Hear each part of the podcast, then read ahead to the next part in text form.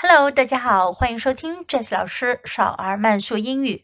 Welcome to Slow English for Kids. This is Jessie，我是 Jess 老师。今天是少儿慢速英语第七课。At the store，在商店，在商店我们都会做哪些事呢？At the store, we get a cart at the store, we go inside. At the store, we look for things.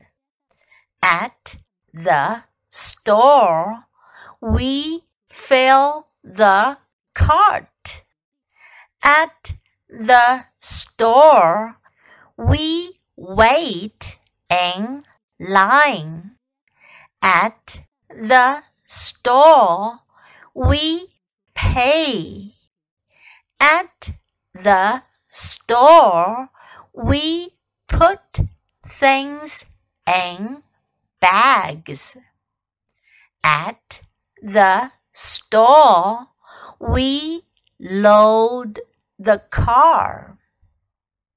Now, I'll say the sentences at a normal speed. If you are familiar with the sentences, you can try to follow me and imitate. At the store, we get a card. At the store, we go inside. At the store, we look for things. At the store, we fill the cart. At the store, we wait in line. At the store, we pay. At the store, we put things in bags. At the store, we load the car.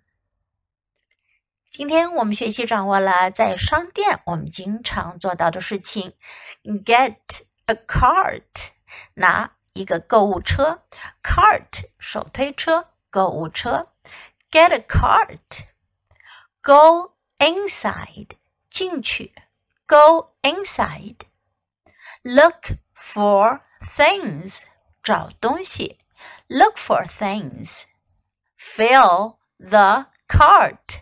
把东西装在购物车里，fill the cart，填满购物车。Wait in line，排队，wait in line。Pay，付钱，pay。Put things in bags，把东西装在袋子里，put things in bags。Load the car。 把东西放到车上，装到车里。Load the car.